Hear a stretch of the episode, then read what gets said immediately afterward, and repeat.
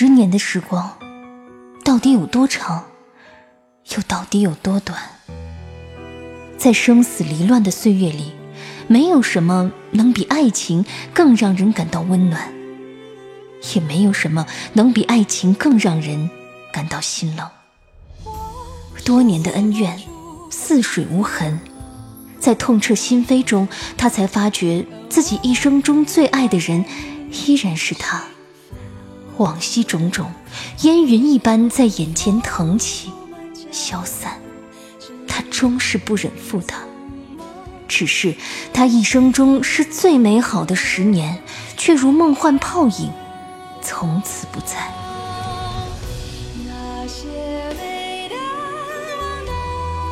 欢迎收听民国风言情小说《宁负流年不负君》，作者杨千子。演播：夏小雪，由喜马拉雅出品。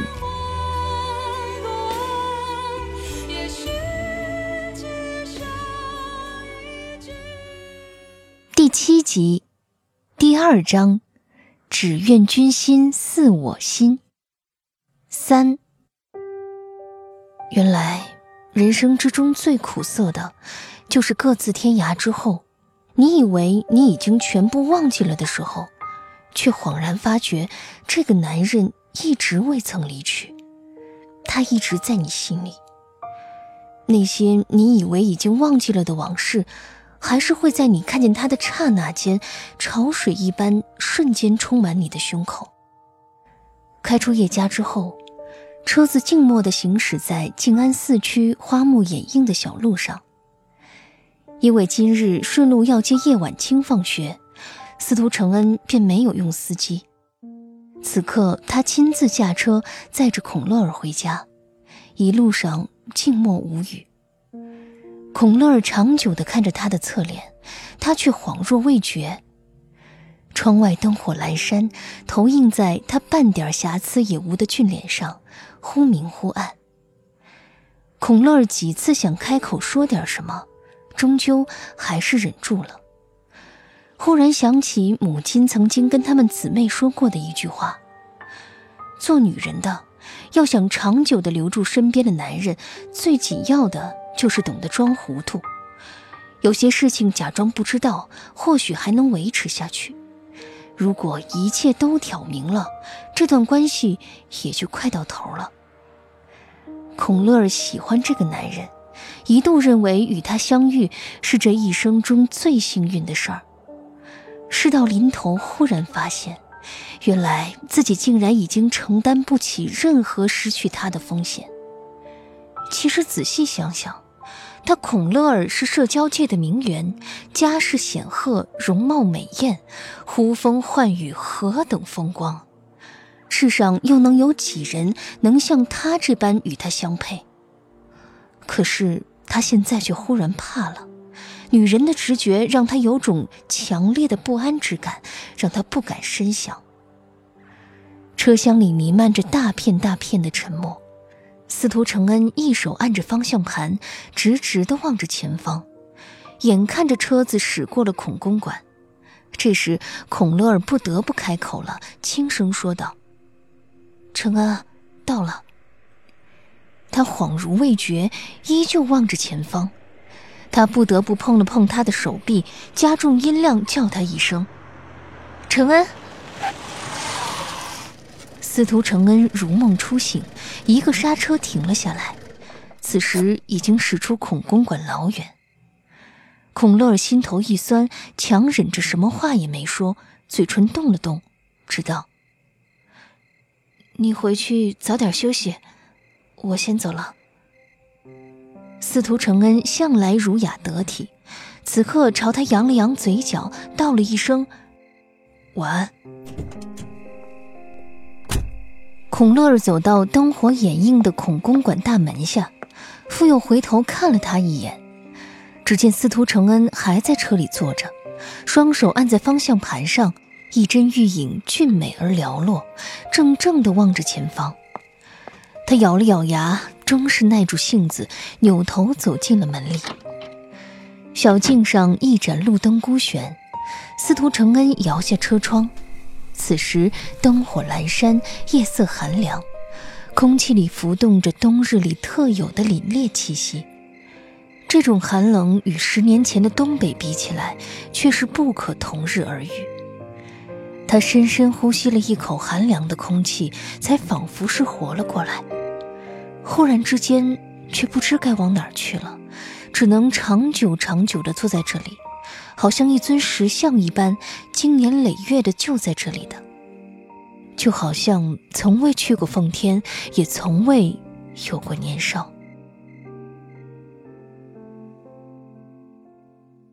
四，过了大寒，气候转暖，可是奉天城的雪依旧绵延千里。原本接了司徒承恩回来。沈群玉就不必再与这个总督家的公子有什么瓜葛，可是千赶万赶，竟然赶上吴姐沈群凤出了水痘。为了防止传染，府上没生过水痘的人都不许靠近她身边，整个中院都被隔离了，气得三姨太郁闷好几天，把下人们挨个骂了个遍。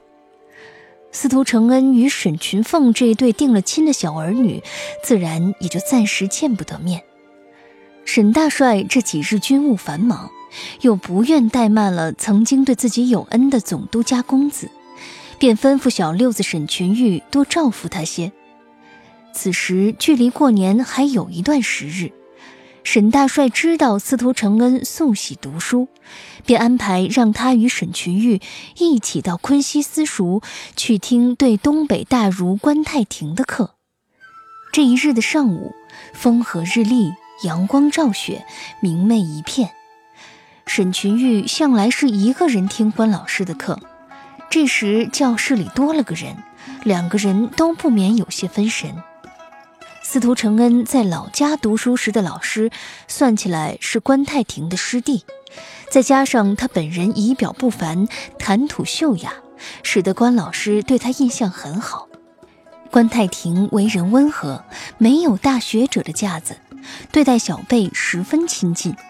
今日见司徒承恩没穿实兴的中山装来，换了一件青色的丝绸长衫来上课，笑吟吟的闲话家常道。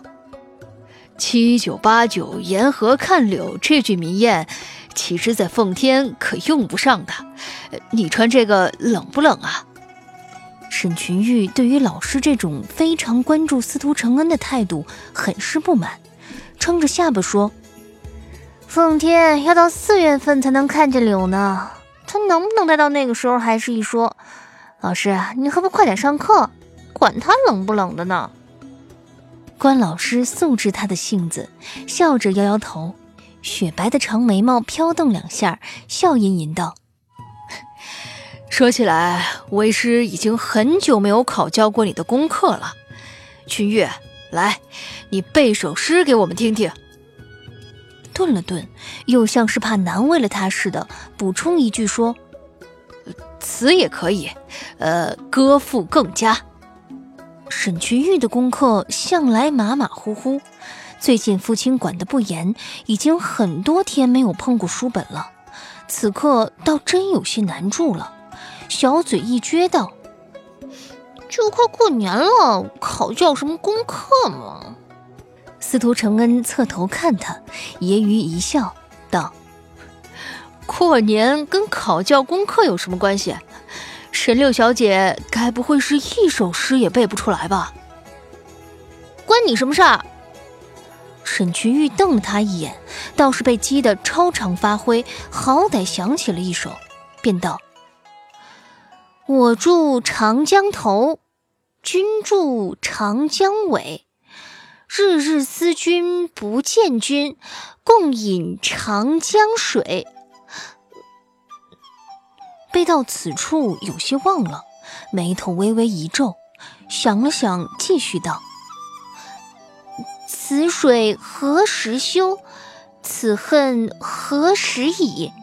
只愿君心似我心，定不负相思意。”念罢，有些得意的去望司徒承恩。回眸，只见少年的一双美目如黑宝石一般，正顺也不顺地望着自己，那首诗的余韵还在。只见他眼尾微微上挑，真是对极美的凤目。心头忽然突的一下，自己也不知道是为何。这时只听他说：“李之仪这首《卜算子》，怎么看也不像是你喜欢的东西啊。”说罢，少年做出一个百思不得其解的表情，扬唇笑道：“你明白相思是什么吗？就学人家说什么‘不负相思意’。”沈群玉自然是要反唇相讥的，正待要说什么，这时却见司徒承恩身后的窗子外有雪花轻舞，是微风吹落了松柏枝头上的积雪。倒像是又下了一场小雪。他的功课向来不好，却记得关老师曾经讲过一个故事，说的是南北朝时候的大才女谢道韫。那是东晋的一个冬日，名士谢安问侄子谢玄：“白雪纷纷何所似？”谢玄答道：“撒盐空中差可拟。”谢安觉得挑不出错，却又了无诗意。这时，谢玄的妹妹谢道韫说道：“未若柳絮因风起。”谢安大悦，这句咏雪名句也将谢道韫推上了一代才女的宝座。此时此刻，望着眼前这番情景，不知为何，他忽然有种春风拂面的感觉。一种说不出的气息沁人脾肺，却又了无痕迹。只是有一种莫名的感觉上心头，分明还是炎冷的寒冬，却仿佛是春天提前到来了。直直望着窗外，一时便有些出神。正在这样想着，司徒承恩顺着他的目光望向窗外，只见漫天飞雪萦绕半空，冲口而出道。未若柳絮因风起，好一场清雪啊！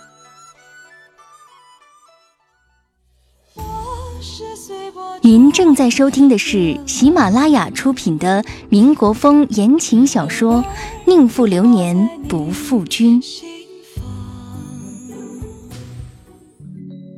沈群玉一怔，没想到司徒承恩竟忽然说出自己心中所想。良久才缓过神来，可是自然是要与他对着干的。顿了一顿，说道：“雪这个东西，触手即溶，开春了全部会化成水的，付诸东流。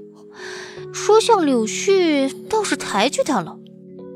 其实这也不然，柳絮虽然不会融化，但也长不过一个季节。”少年复又回过头来。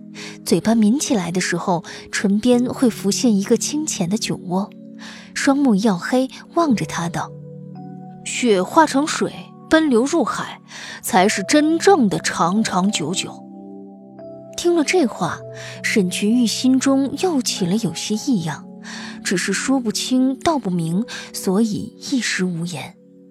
这时，司徒承恩却不放过他，又挑起方才的话头说。不知沈六小姐是不想负了谁的相思意，才背出那首缠绵悱恻的《卜算子》。沈群玉眨了眨眼睛，仿佛镶嵌了一圈花边似的瞳仁正亮溜圆，说道：“这首诗顺口，又没有那些难念的字，所以啊，我一记就记住了。不过深究起意思来，其实倒觉得有些奇怪呢。”关太庭望着这一对玉似的少年男女，捋了捋长长的白胡子，含笑道：“哦，说说看。你说他们一个住在长江头，一个住在长江尾，既然那么想见面，那为什么不搬到一起住去啊？”沈群玉的声音脆生生的，此刻多了几分迷茫，说。这些也就算了，可是最后既然不负相思意，又为什么要说此恨何时已？这女的不是很喜欢那男的吗？又怎么会用了个恨字？关太庭笑着摇摇头说：“承恩啊，你给他讲讲。哎，跟他能讲明白什么？”司徒承恩瞥了沈群玉一眼，微微扬起下巴，道：“总之，诗词是不能这样品的。”仔细想了想，个中缘由好像真说不太明白，便道：“这样一来，就什么韵味也没有了。”沈群玉白了他一眼，道：“你这话说了跟没说一样，还是赶紧闭嘴吧。”你们太小，其实都还不懂。关太庭望着这一对年少轻狂、意气风发的小儿女。好像也想起了遥远的时光，苍老的脸上挂着笑意，良久，渐渐褪去，喃喃说道：“有些事，最好这一生也不要懂。”窗外阳光明媚，雪花像柳絮似的轻飘而过。听了关老师这话。少年的司徒承恩和沈群玉互相望一眼彼此，眼底好像都闪过了一丝说不出的触动。一同坐在古朴典雅的昆西私塾里，片刻间的沉默下来，侧头对望一眼彼此。一袭黑衣的少年清俊儒雅，眉目如画；穿红袄的少女面若桃花，灵秀动人。东北的冬日很冷，亏得屋内的角落里点着一盏炭炉，烧得通红，丝丝的冒着热气，将整个屋子熏得暖融融的。外头冬日飞雪，寒风凛冽，这里却正是最好的时节。听众朋友，您刚刚收听到的是喜马拉雅出品的。宁负流年不负君，作者杨千子，播讲夏小雪，由杨千子授权。更多精彩有声书尽在喜马拉雅。